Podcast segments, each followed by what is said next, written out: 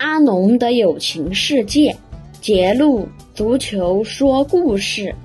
我是一个新足球，用最好的皮做的，打满了气，精神饱满。可惜我运气不好，第一场初赛便碰上一班坏脾气的孩子，他们的技术很差，脾气却很大。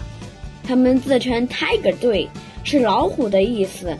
踢起来气势汹汹的，可是脚下老是漏油，射门又不准，因此他们一直在输，一比零，二比零，三比零，四比零。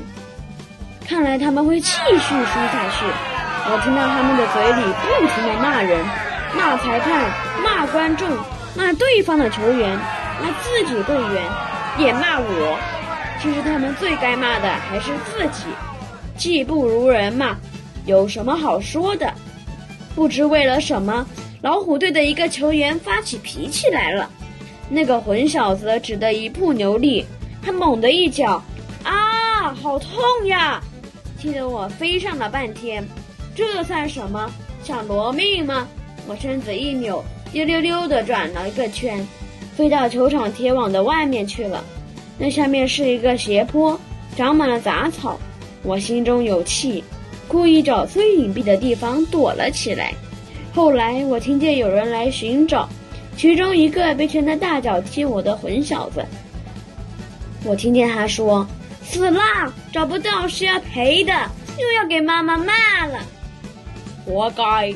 这种人不骂骂谁？我心中感到快意。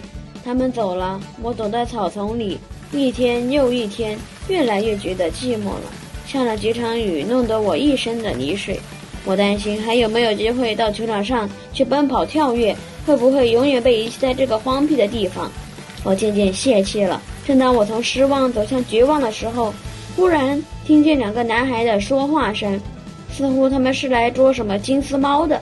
这里的金丝猫的确不少，这种又叫做豹虎的小虫，也是一般脾气很坏的家伙，一碰头便打架。我是多么希望他们能发现我啊！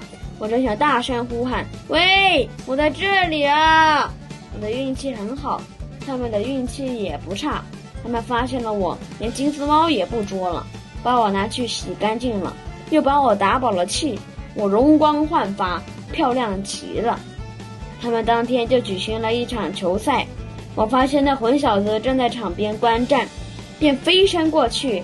让他挨了一记波饼，哈哈，我报仇了。